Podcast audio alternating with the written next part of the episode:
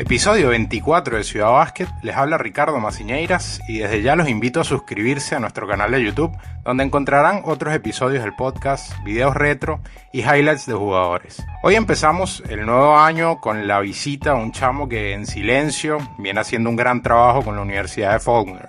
Se fue ganando su lugar y actualmente es uno de los tripleros más efectivos de todo Estados Unidos en el circuito de competición NAIA o NAIA.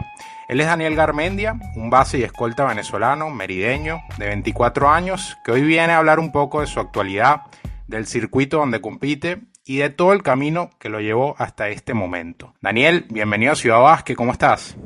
Muy bien, de verdad. Primero que nada, gracias por la oportunidad y por tenerme aquí en, en este podcast. Gracias a ti por tomarte el tiempo porque entiendo que estás en el break de invierno, ¿no? Sí, exactamente. Nos dieron una semana de, de descanso para recargar energías nuevamente. Bueno, espero que puedas aprovecharla bastante. Me gustaría contarle un poco a la gente de los cambios positivos que estás viviendo y de cierto rendimiento que estás manteniendo. Venías de jugar casi 16 minutos por partido durante la temporada pasada y lanzaste para un excelente 50.8% en triples, saliendo mayormente como suplente. Ahora estás jugando más de 26 minutos por partido, has sido parte del 5 abridor en la mayoría de los juegos de la actual temporada y sigues letal desde el perímetro, ahora con un 51% de efectividad en triples en lo que va a temporada, una barbaridad, considerando que además estás tomando muchos más tiros. ¿Cómo te estás sintiendo dentro del equipo de Faulkner con esta cuota de mayor protagonismo? Ah, de verdad que bastante bien. Este, el año pasado era un rol completamente diferente donde, como tú dices, venía del banco humildemente a, hacer mi trabajo. Y bueno, después de ese año, eh, muchos de, los jugadores que eran seniors se fueron del equipo y, sabía que venía, el próximo año venía mentalizado a que mi rol viniendo del banco o, siendo titular iba a incrementar. Y gracias a la temporada anterior que tuve un, muy buen porcentaje de tiros de tres, eh, el entrenador este año, antes de empezar la temporada, me dijo que, quería que tomara mucho más tiros, que era un, gran lanzador y que, bueno, que, necesitaba más tiros de mí y, bueno, me, dio esa luz verde. Y gracias a Dios, bueno, eh, con mucha confianza he tomado mis tiros y, y he tenido un buen desempeño hasta ahora. A ver, a la par hay algo llamativo dentro de lo que comentas. Ya no tienes tanto la pelota en las manos como en otras temporadas, porque antes veías más minutos como armador, ya sea en Faulkner, viniendo del banco o en Junior College cuando estabas en Lee. Háblame un poco de ese cambio, porque ahora tienes un rol más de tirador, como ya comentas, de aprovechar las puertas traseras, de ocupar las esquinas, de más movimientos sin balón. ¿Cómo te sientes al verte en un rol más orientado a esto y menos a la organización del juego?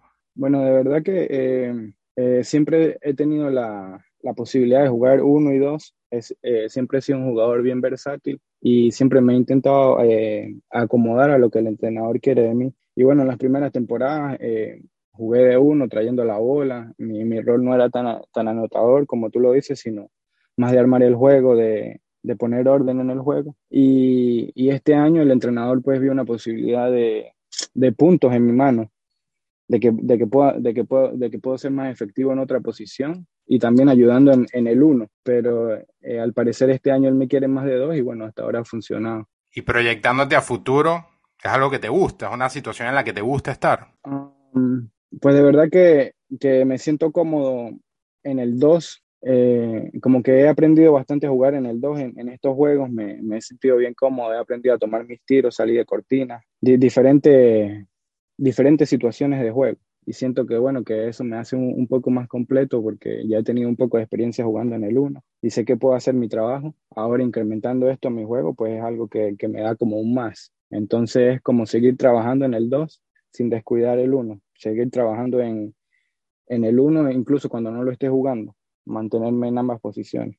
Ahí mencionaste algo interesante y te cito lo de diferentes situaciones. Eh, tu lanzamiento es algo que ya habías exhibido antes a nivel high school, también en junior college, pero estás mostrando capacidad para meter el triple en distintas situaciones, como dices, saliendo de la cortina o haciendo tu propio espacio con el step back o sencillamente metiendo el tiro en suspensión con el defensor retándote el lanzamiento.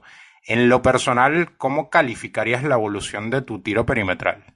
Eh, en este año, de verdad que eh, en esta temporada he sentido que mi tiro ha mejorado mucho más porque en la temporada anterior era más como eh, cash and shoot en el momento, pero esta situación como que en, en, este, en esta temporada por lo que ya los equipos hacen el scouting y ven que estoy lanzando un porcentaje alto, eh, los otros equipos no, no, están ayudando mucho y no me, no me dan mucho, mucho, mucho espacio libre para tomar mis tiros. O sea que mis posibilidades de tiro son menores, entonces ahora yo tengo que crearme mis propios tiros. Y es lo que, en lo que he estado trabajando y, y, bueno, he podido leer bien las situaciones del juego para, para poder tomar los tiros adecuados. Y de verdad que este, bien contento y bueno, mi confianza subiendo al ver que, que, tengo la posibilidad de meter diferentes tipos de tiros, saliendo de cortina, de mi drible o de, de cualquier forma. Pues. Entonces siento que, que, mi tiro ha mejorado bastante por esas situaciones.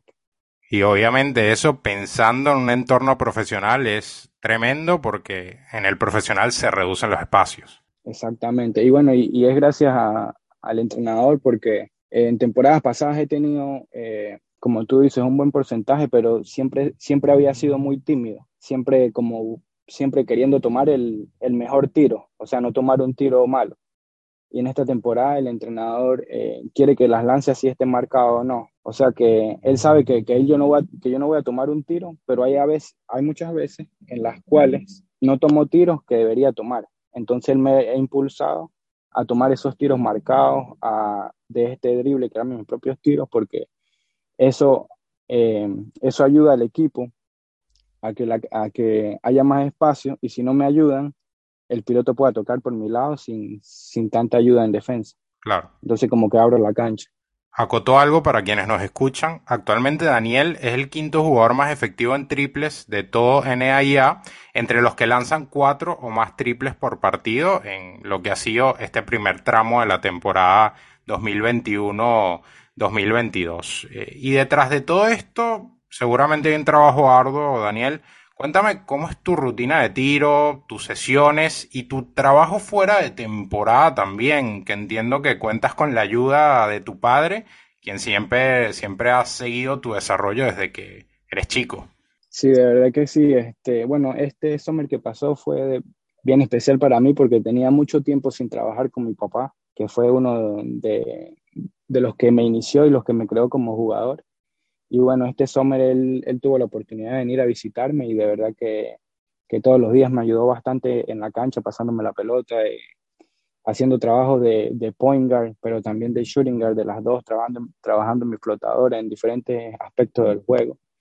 Y lo estábamos hablando él y yo, que, que ese trabajo que hicimos en el summer se, se, está, se está dando a notar en esta, en esta temporada. Y bueno, durante el summer una cosa que, que hice que fue como el pan de cada día era meter eh, 100 o 150 tiros diarios y, y, saber en cuántos tiros me tomó para meter esos 100, esos 100 triples. Eso era, eso era algo que siempre trabajaba al final de, de la práctica o, o, al principio para entrar en calor, pero siempre era algo que, que lo tenía rutinario. Entonces yo creo que eso ha ayudado bastante a, como a, mi, a mi efectividad, pues de, de, lanzamiento, no lanzar por lanzar, sino lanzar con un propósito. Claro. Entonces creo que, que eso me ha ayudado bastante. Y bueno, y, y muchos muchos más, más tiros, pero yo creo que ese fue como mi pan de cada día, el, los 100 triples, 250 triples diarios. Sabes que este tema lo hemos tocado en este podcast varias veces, el, el tema de desarrollar el tiro, de cómo son las rutinas de varios jugadores.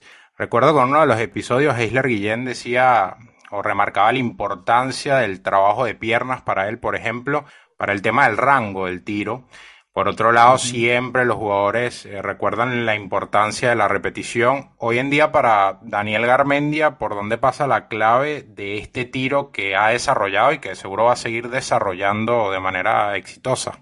Eh, de verdad que sí, que eso que, que dijo Heiler Guillén eh, viene, tiene, tiene mucha, tiene, mucho sentido porque el, el, tiro es como un movimiento fluido que viene desde las piernas hasta la finalización de, del movimiento del muñequeo. Entonces, de verdad que, que él acotó algo bien importante y bueno, pues eh, por, es, por eso te digo, es la repetición y, y yo trabajando el día a día ese mismo movimiento trabajando con las piernas. También lo, lo, he hecho cuando estoy agotado, porque cuando uno está agotado uno no utiliza la misma, la misma, la misma rutina de tiro. Entonces saber qué debo hacer cuando mi cuerpo está cansado para tomar un tiro efectivo, entre o no, pero que sea un buen tiro.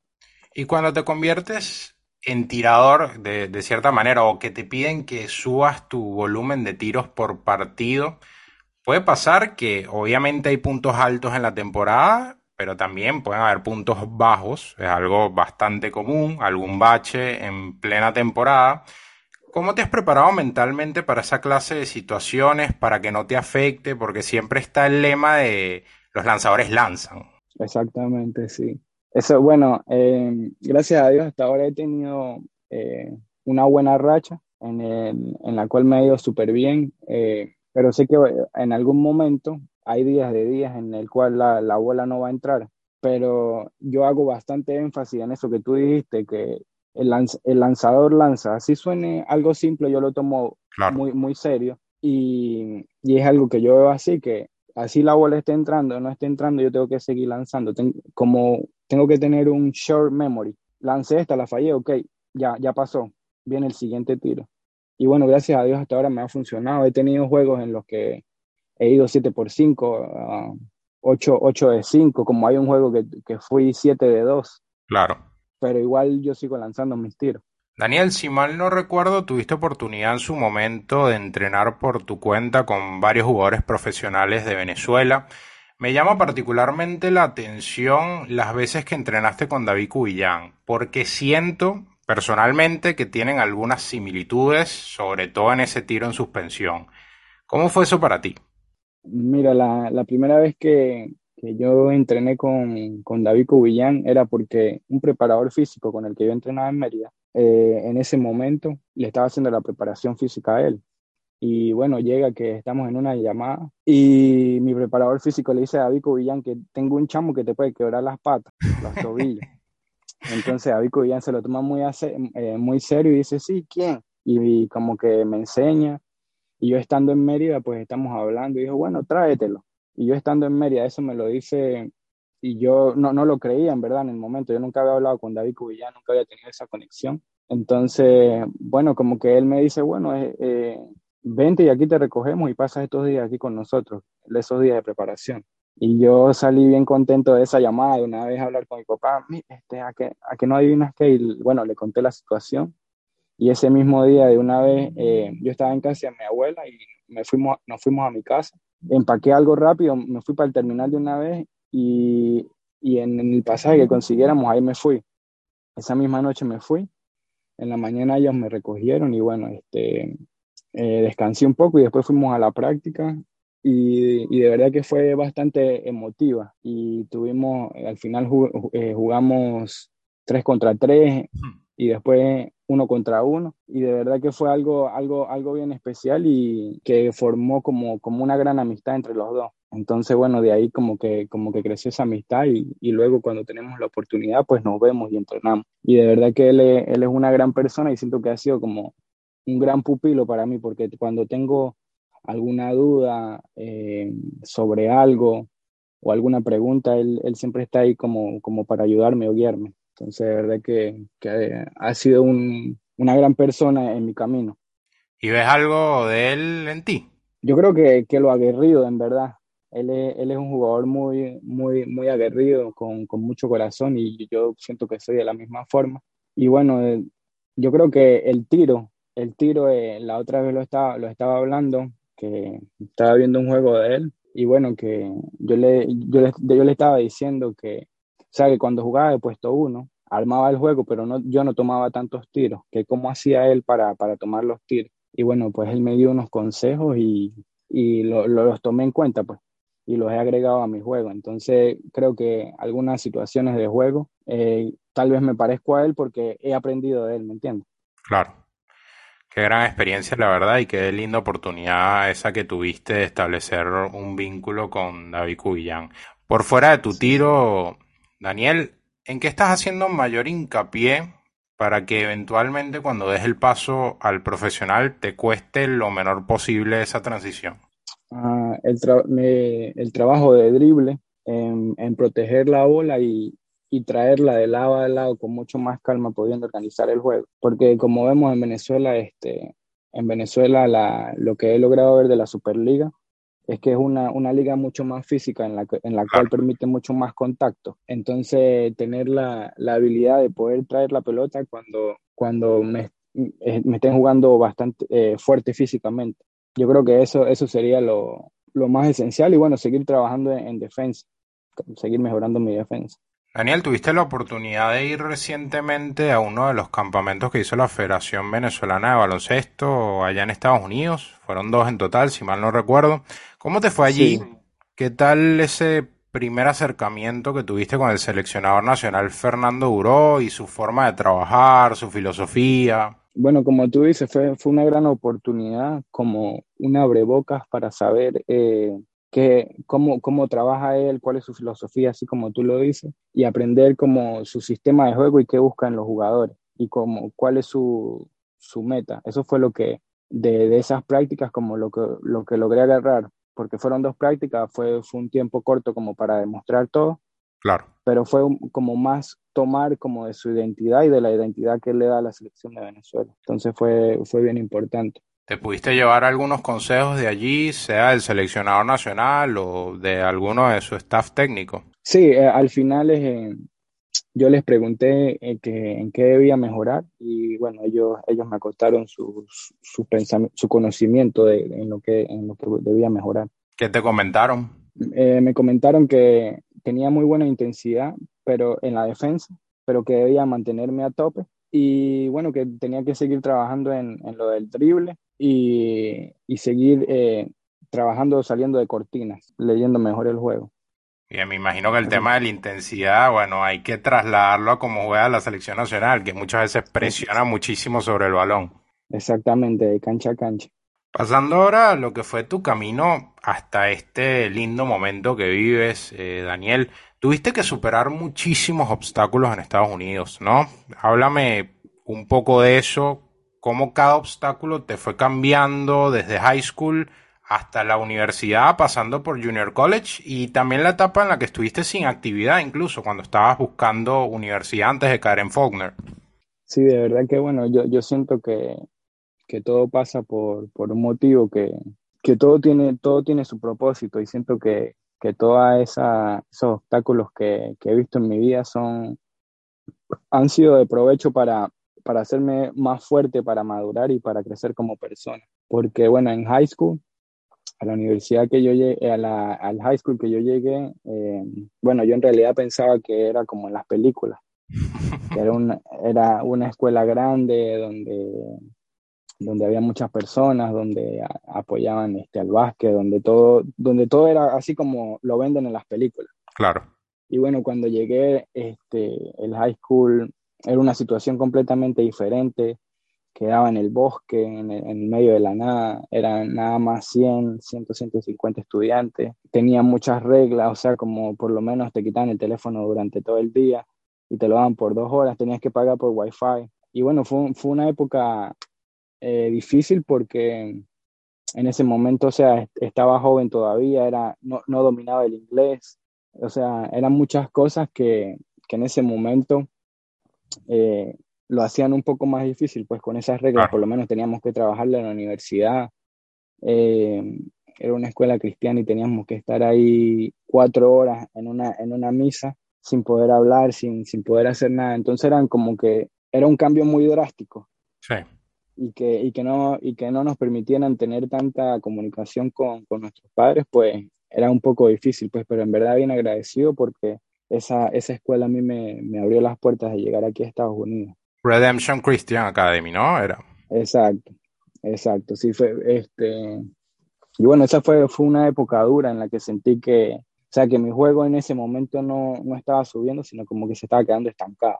El nivel de, de las prácticas no era tan bueno, entonces, bueno, hasta que decidí moverme y bueno, después llegué a, a otro, al high school donde me gradué, que fue en Las Vegas, donde el entrenador tenía mucho, mucho conocimiento, pero era ese tipo de entrenadores que como que les gustaba humillar o, o gritar fuerte, como para imponer su respeto. Entonces fue, fueron unos meses en los cuales estuve durante, durante ese tipo de, de entrenador en el cual me afectó porque mi, mi, o sea, mi calidad de juego bajó, estaba más cohibido, el, sentía que el margen de error era mucho más pequeño, o sea, como que estaba perdiendo la identidad de mi juego. Temor a cometer errores, ¿no? Exacto. Entonces yo, yo siento que, que eso a mí me ayudó para, para ser más fuerte mentalmente, porque vivir eso al día, eh, el día a día no, no, era nada fácil, en verdad. Había momentos en el que yo estaba como que él me, él me estaba haciendo odiar el básquet, de tan fuerte que eran las situaciones. ¿Y cómo te sobrepones a una situación así, por ejemplo? O sea, ¿qué, ¿qué, te ayudó? Porque quizás hay una línea muy delgada entre termino odiando el básquet y no quiero jugar más y bueno, voy a sacar esto adelante y me va a fortalecer. Bueno, en verdad, este, yo creo que fue la ayuda de mis padres también, de, hablar mucho con ellos, de, de, tenerlos ahí y de saber que, que todo, todo no es para siempre, que eso era por un momento corto y que yo podía aguantar ese tiempo y que después de ahí las cosas iban a mejorar. Entonces, esa fue como mi mentalidad, incluso cuando, cuando me sentía afectado un poco mentalmente. Y bueno, yo, yo seguí trabajando, seguí luchando y, yo siento que eso me hizo como, como te dije, eh, hacerme más fuerte mentalmente. Y ahora cuando, cuando tengo entrenadores que, que me gritan o que intentan, o sea, como humillarme o algo, no me afecta, pues, porque ya, ya pasé por esa situación y ya sé cómo manejar. Entonces son, siento que son cosas que, que debía vivirlas para, para crecer.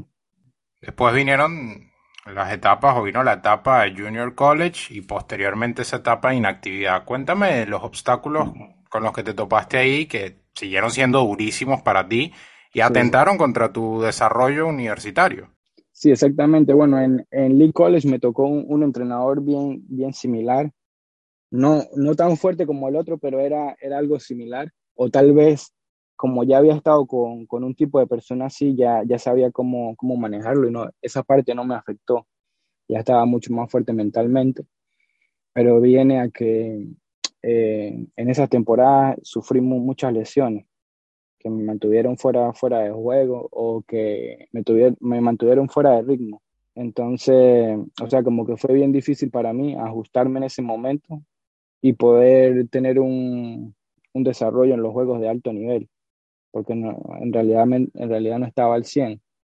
Entonces, mira, yo tuve lo del tobillo, la rodilla, tuve un tiempo por fuera. Eh, entonces fue, fue, esas lesiones fueron unos obstáculos bien fuertes durante ese tiempo. Que tal vez cuando podía jugar estaba jugando bien limitado.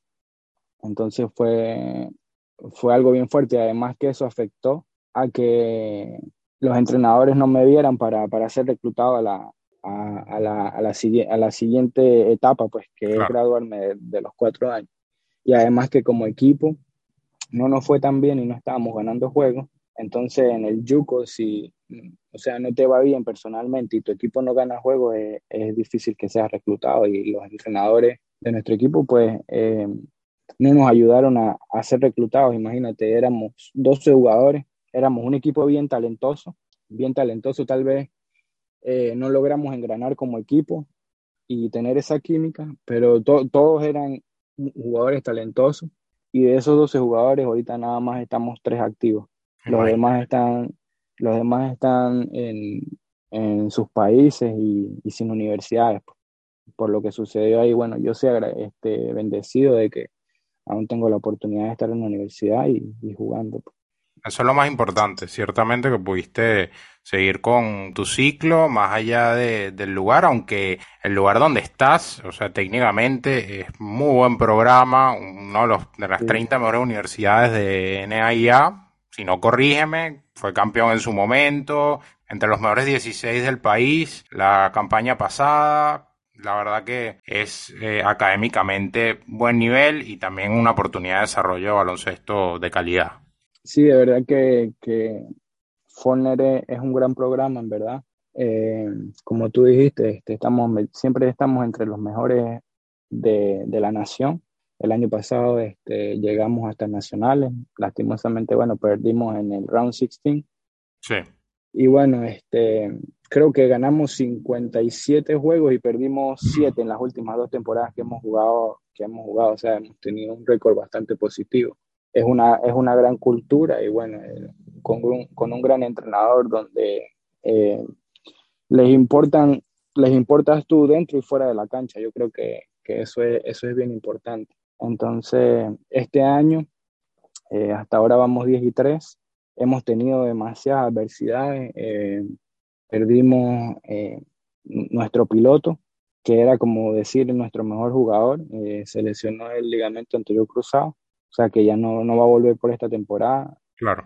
Hemos dos jugadores más que, que, son claves en el equipo han estado fuera por lesión. Y mira, y, y, y nosotros no, no, hemos tomado eso como excusa en ningún momento. O sea, están fuera, pero seguimos trabajando y bueno, yo, yo siento que otro equipo, teniendo las adversidades que, que tenemos, y lo dijo el coach, ellos estuvieran 10 eh, perdidos, 3 ganados, pero nosotros, o sea, somos, somos un equipo con una cultura ganadora y, incluso, o sea, deberíamos estar 3 y 0, pero estamos 10 y 3.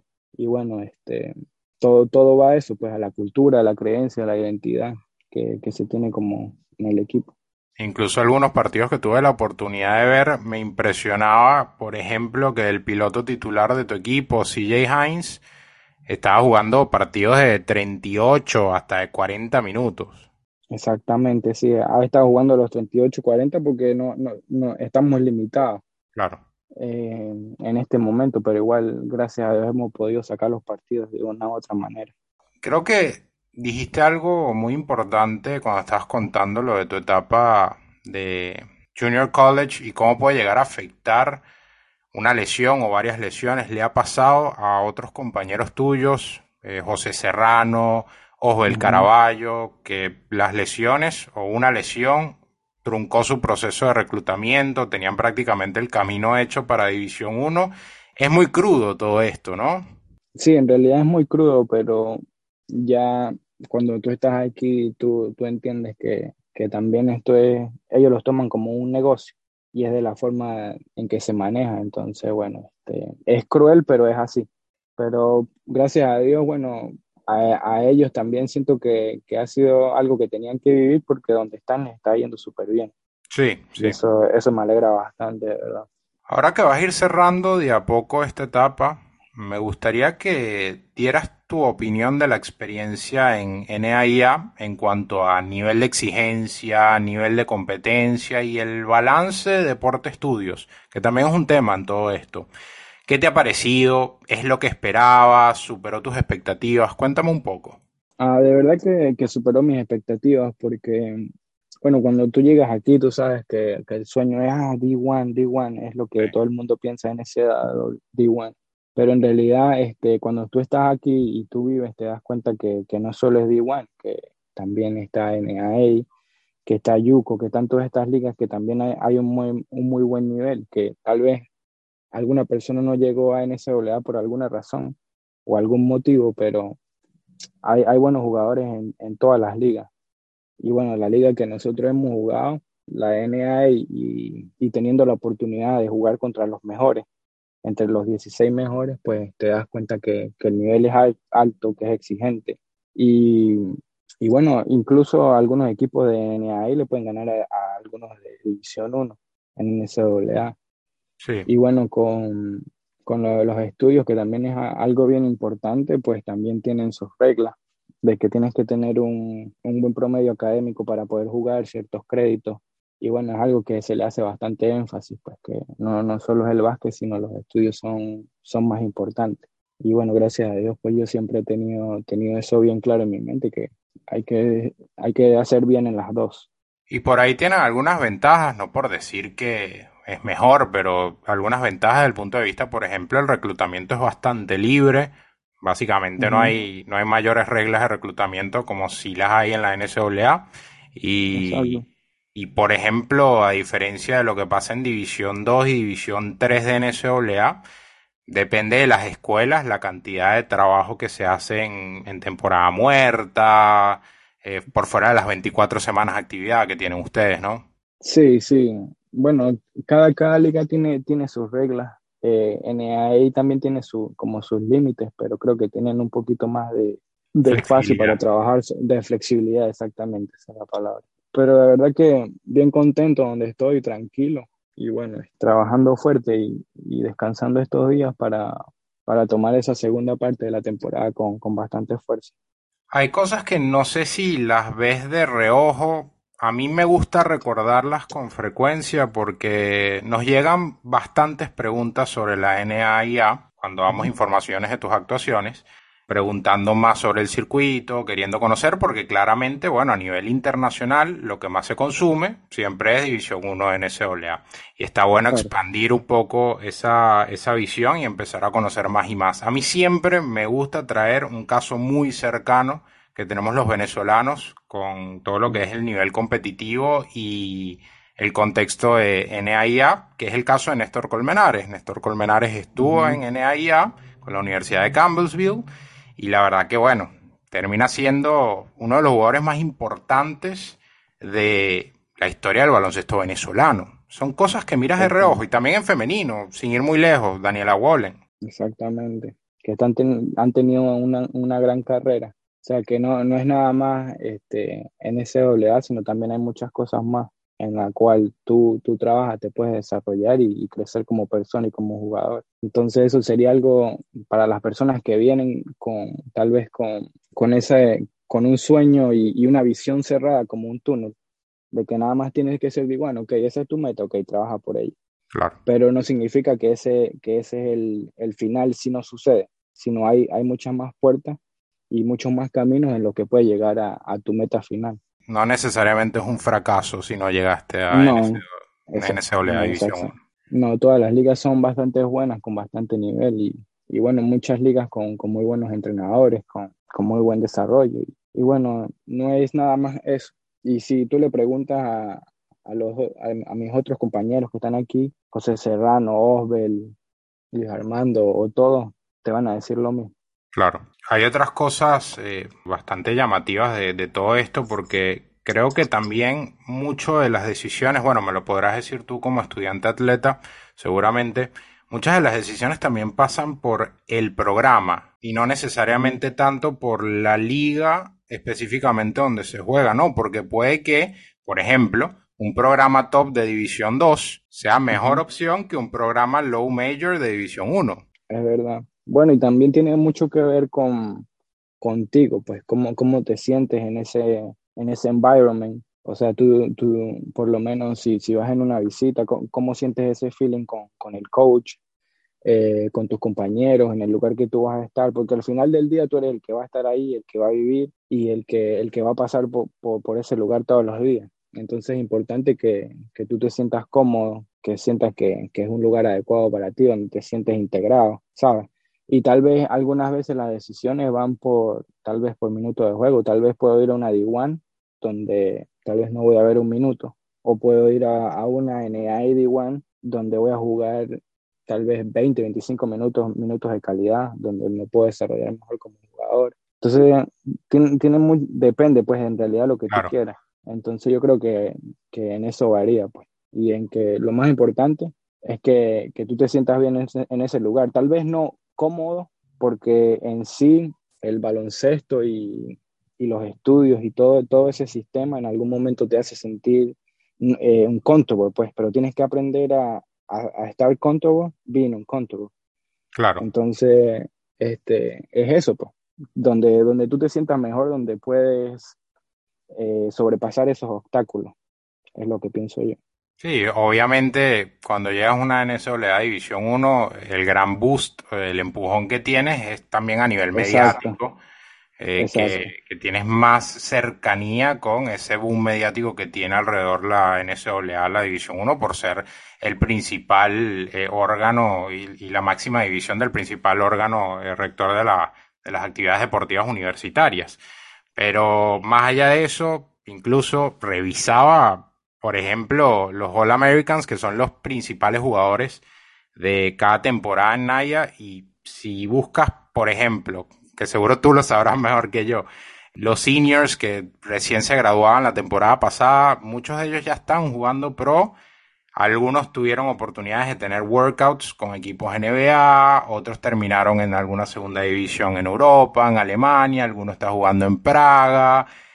Hay oportunidades de seguir una vida pro eh, saliendo de, de NIA igualmente. Sí, sin duda. Sin embargo, bueno, en mi equipo, el primer año que yo llegué, bueno, comentando el año que yo estuve inactivo, eh, que bueno, algo que, quiero comentar y bueno, darle las gracias. No sé si conoces a Matías Arangure. Sí, claro, por favor. Eh, bueno, él fue este, el que me ayudó, el que me dio la mano a llegar a esa universidad.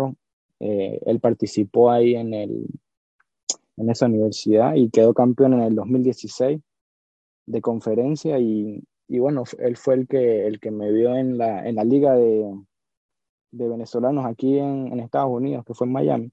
Claro. En diciembre que yo estaba jugando y él, él me dice, oye, pero mira, ¿qué, ¿qué, tú haces aquí? Yo le digo, bueno, es que no tengo universidad, no sé qué. Entonces él dijo, déjame hablar con mi coach a ver qué, qué sucede. Y bueno, él habló con el coach y, y bueno, él hizo un gran trabajo allá y el entrenador cree en su palabra. Y mira, sin, sin yo enviar videos, sin, sin nada, eh, él tomó la palabra de Matías con bastante confianza y bueno, me, me, llamó y me ofreció la beca y bueno, yo sin dudarlo pues la tomé. Entonces, de verdad que bien agradecido con, con Matías pues porque fue el que me dio la oportunidad de llegar ahí. De verdad que linda historia y más porque Matías nos ha escrito para a veces recordarnos de algo. Por ejemplo, recuerdo que hace varios meses o, más de un año nos escribía para, para que estuviésemos pendientes, por ejemplo, de Carlos Lemus en Suyuco, estaba en Chipola, el mismo Junior College eh, por el que pasó eh, Matías. Es un chamo que la verdad que ha estado muy pendiente de toda la camada, tanto que compartió una cancha con él como la que sigue, y, y, eso es tremendo y creo que es algo para, para tomar nota, tomando en cuenta que podemos ayudar un montón, ¿no? Sí, de verdad que, es grande, pues, y lo, y lo hace sin, o sea, sin, sin malas intenciones, sin, sin ningún lucro, sino como que le nace, pues, y siento que eso es un gran ejemplo de lo que debemos hacer más, de verdad. Este, y bueno, como te comentaba, eh, cuando yo quedé campeón la temporada pasada de, de, conferencia, pues, le escribí, pues, que qué bonito que, que dos jugadores venezolanos pudimos hacer historia en la misma escuela. Tremendo. Pues, de verdad que sí. Entonces, bueno, pues este, eso, eso es algo importante, pues que, que, ambos, que ambos hayamos tenido la oportunidad de, de portar nuestro granito de arena a una gran cultura y a una gran universidad. Daniel, este ya sería el último año de tu ciclo universitario. Bueno, a menos de que tomes el año extra de elegibilidad, no sé, aclárame un poco eso. Primero te pregunto por tus planes. Sí, de verdad que eh, o sea, está en mis manos si, si quiero tomar el, el año y hacer un, un posgrado, porque tengo un año, un año más de elegibilidad, así como tú dices, pero de verdad que, que lo estoy pensando todavía, no es algo que tenga concreto, eh, todavía estoy pensando y analizando bien qué, qué es lo que voy a hacer. Eh, mi entrenador quiere que vuelva y él cree que voy a volver hasta ahora, pero bueno, este, todavía tengo un tiempo bien para decidir qué voy a hacer la siguiente temporada. O sea, no tienes ningún tipo de desesperación por saltar al profesional, porque bueno, si tomas un año más sería ya liberarte a los 26 años, ¿no? Claro. Prácticamente, sí. Pero bueno, depende de ti, obviamente. Sí, eso es lo, lo que estoy analizando. Bueno, bien. ¿Y cuál es el objetivo inmediato apenas termines esta etapa? ¿Quieres ir a jugar a Venezuela o estás enfocado en quizás ver cómo te puedes meter en alguna otra liga, en algún otro país, conocer otro entorno, desarrollarte en otra cultura? ¿Qué tienes en mente? Uh, bueno, cuando, cuando termine la temporada, obviamente seguir trabajando, eh, tra trabajar en, en, recuperar mi cuerpo, porque obviamente la temporada desgasta bastante, y estar listo para la oportunidad. Y bueno, eh, obviamente la, la opción de ir a jugar en Venezuela está, sí. y, y de querer ir, obviamente está, pero también me gustaría como experimentar nuevos horizontes y seguir creciendo como jugador, tal vez en otra liga, no, sé dónde, me gustaría Europa o, o en otra o en, o en, otro en otro lugar, pero bueno, ya veremos qué sucede. Lo único que yo puedo controlar es, es mantenerme sano y seguir trabajando hasta ahora. Cuando empiezas a prepararte para esta clase de etapa, por ejemplo, ¿qué te dice tu coach, más allá de que quiere que vuelvas, pero qué te dice con respecto al entorno profesional, a lo que se te viene, a quizás a lo que puedes apuntar, a con qué puedes soñar? ¿Qué te dice? En realidad él no, él no, él no toca mucho esos temas, él como que en realidad este, apoya la decisión de, de cualquier persona y en verdad eh, él quiere lo mejor para cada uno. por ejemplo, su hijo fue, fue un ejemplo en el cual su hijo podía volver este año a jugar, que era el, el que jugaba pues todo, pero el hijo dijo ya, ya no puedo más, mi cuerpo está cansado, me gustaría volver, pero, pero ya, ya no lo puedo hacer más. Y el entrenador con, con mucho respeto, pues le respetó su decisión. Entonces, este, yo siento que, que si yo vuelvo, él me va a apoyar y si no vuelvo, él, igual me va a apoyar y va, va, a querer lo mejor para mí. Entonces, eso, eso es lo que, lo que pienso.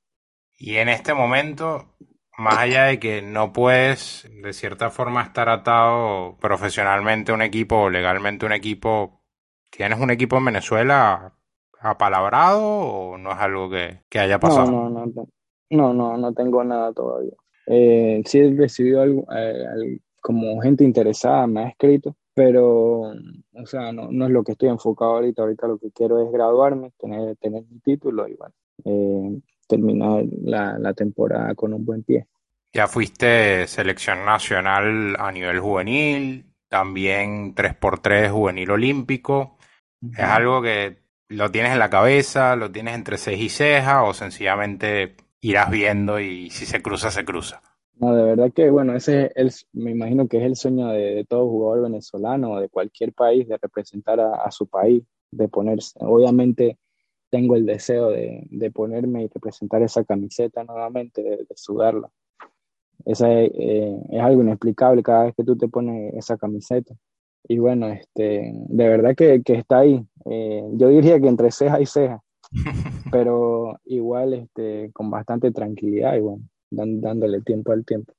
Ya para terminar, Daniel, siempre he visto como un apoyo mutuo, bueno, obviamente entre muchos jugadores venezolanos, pero quiero destacar específicamente ustedes dos porque son del mismo lugar, de Mérida, Luis Hurtado y tu persona. ¿Cómo viviste todo el proceso difícil por el que pasó Luis Hurtado de tener que toparse con un cáncer y, bueno, ¿qué te generó verlo, verlo levantarse y, estar hoy sano y cumpliendo su sueño de estar en una cancha y de seguir y de graduarse seguramente? Eh, mira, de verdad que, eh, que yo conozco a Luis Armando desde que estaba pequeño. Eh, ambos compartimos cancha en contra y luego con la selección de Mérida juntos.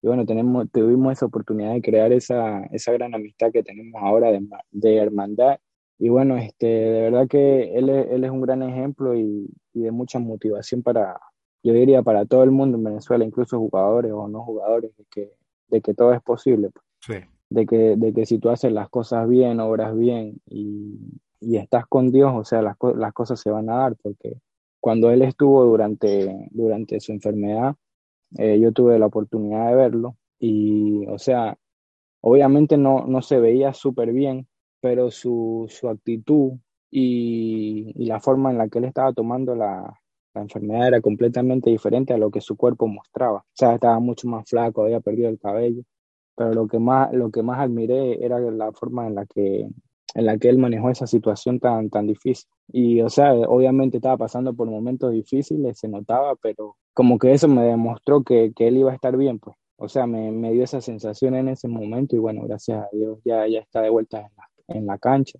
Y él es un gran trabajador, eh, cada vez que, que, hablamos o algo siempre está entrenando, siempre está trabajando. Entonces, bueno, bien, bien contento por él, por su recuperación y porque este, está haciendo nuevamente lo que él ama. Sí, creo que todos estamos, todos los que seguimos el baloncesto estamos sumamente contentos de verlo sano y haciendo lo que ama y sin duda, como dices, es un ejemplo.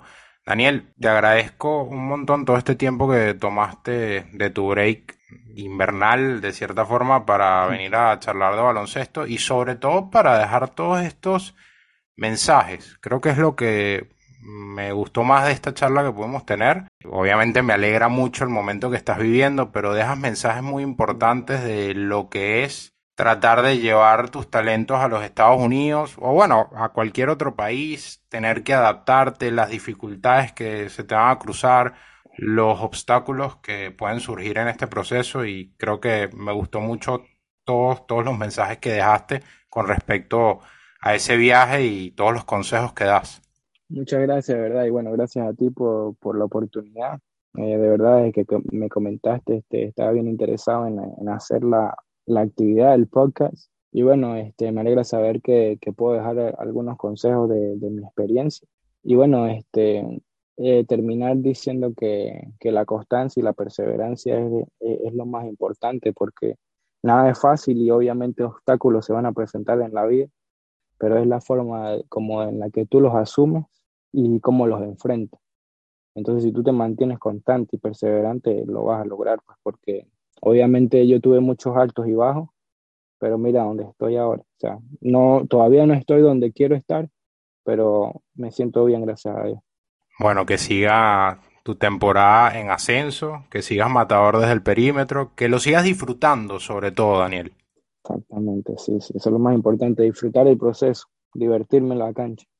Escuchaban la palabra de Daniel Garmendia. Les recordamos que pueden suscribirse a nuestro canal de YouTube y activar las notificaciones para que no se pierdan ningún otro podcast, video retro o highlights. Esto fue Ciudad Basket.